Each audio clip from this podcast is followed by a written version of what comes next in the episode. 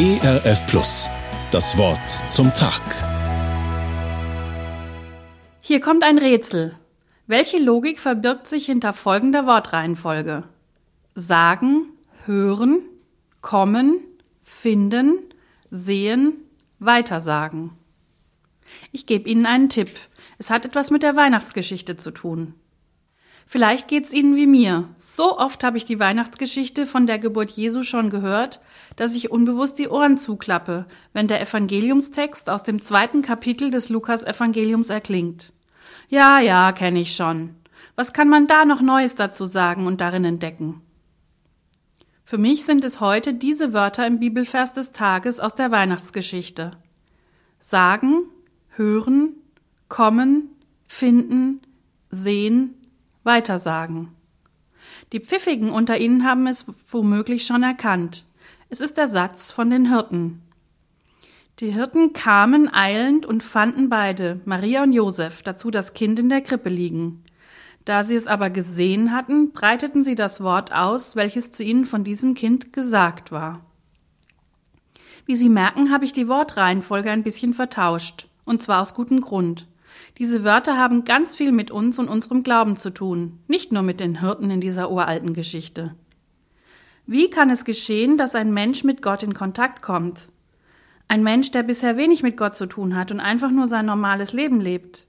Arbeiten, essen, schlafen, Freunde treffen, Alltag. Das kennen wir. Das kannten die Hirten.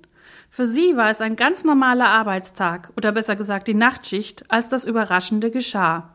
Das Licht, der Engel, seine Botschaft von dem Kind in der Krippe, das angeblich der Retter der Welt ist, der Engelschor, Gloria in excelsis Deo.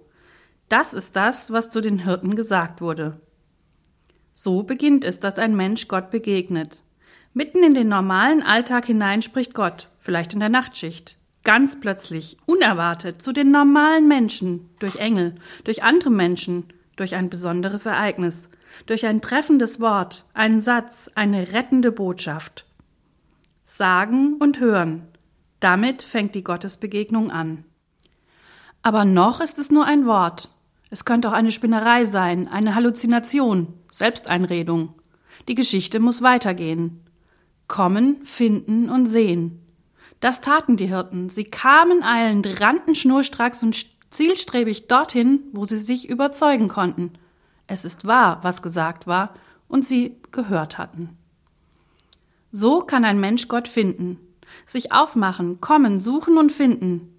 Ein bisschen Mühe macht das schon.